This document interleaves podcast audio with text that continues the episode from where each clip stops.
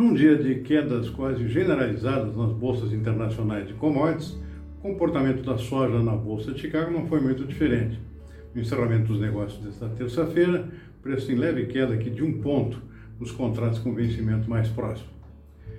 Dia de realização de lucros aqui, depois de altas que a gente viu aqui ao longo dos últimos dias, especialmente na semana passada e basicamente em cima de clima favorável para o desenvolvimento da nova safra americana, está tudo indo bastante bem até esse momento, plantio praticamente finalizando nesse momento, é, e com boas condições da, das lavouras, pelo menos até agora, tem ainda um espaço importante pela frente, com a chegada do verão nos Estados Unidos, por enquanto as condições das lavouras são boas nas principais regiões produtoras dos Estados Unidos. O mercado, além disso, é na expectativa da divulgação do novo relatório mensal do USDA, Departamento de Agricultura dos Estados Unidos, que sai nesta quinta-feira, com novas estimativas sobre o potencial da produção americana e também sobre com projeções de oferta e demanda para o novo ano comercial que começa lá para a soja americana, lá a partir de setembro, o início da colheita lá deles.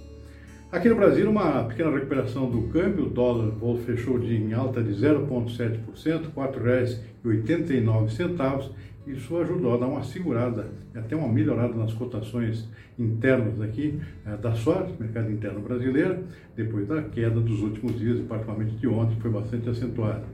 No encerramento dos negócios do dia hoje, cotações nos portos referenciais aqui, na faixa de 103 até 106 reais por saca, uma melhora de 1 a 2 reais em relação ao dia anterior.